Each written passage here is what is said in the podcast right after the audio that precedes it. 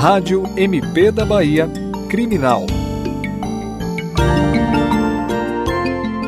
Tribunal do Júri da comarca de Canarana condenou Jadilson Balduino da Silva Júnior a 25 anos de prisão pelo feminicídio da sua ex-companheira Ilcari Gonçalves dos Anjos.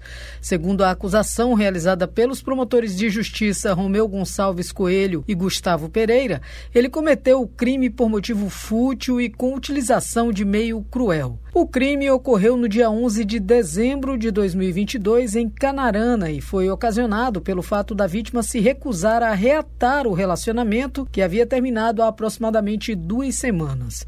De acordo com o Ministério Público Estadual, Ilcari Gonçalves dos Anjos estava em casa com a filha de aproximadamente 45 dias de nascida no momento do crime. A menina é filha dela com Jadilson Balduino, que retirou a filha e jogou gasolina ateando fogo na vítima.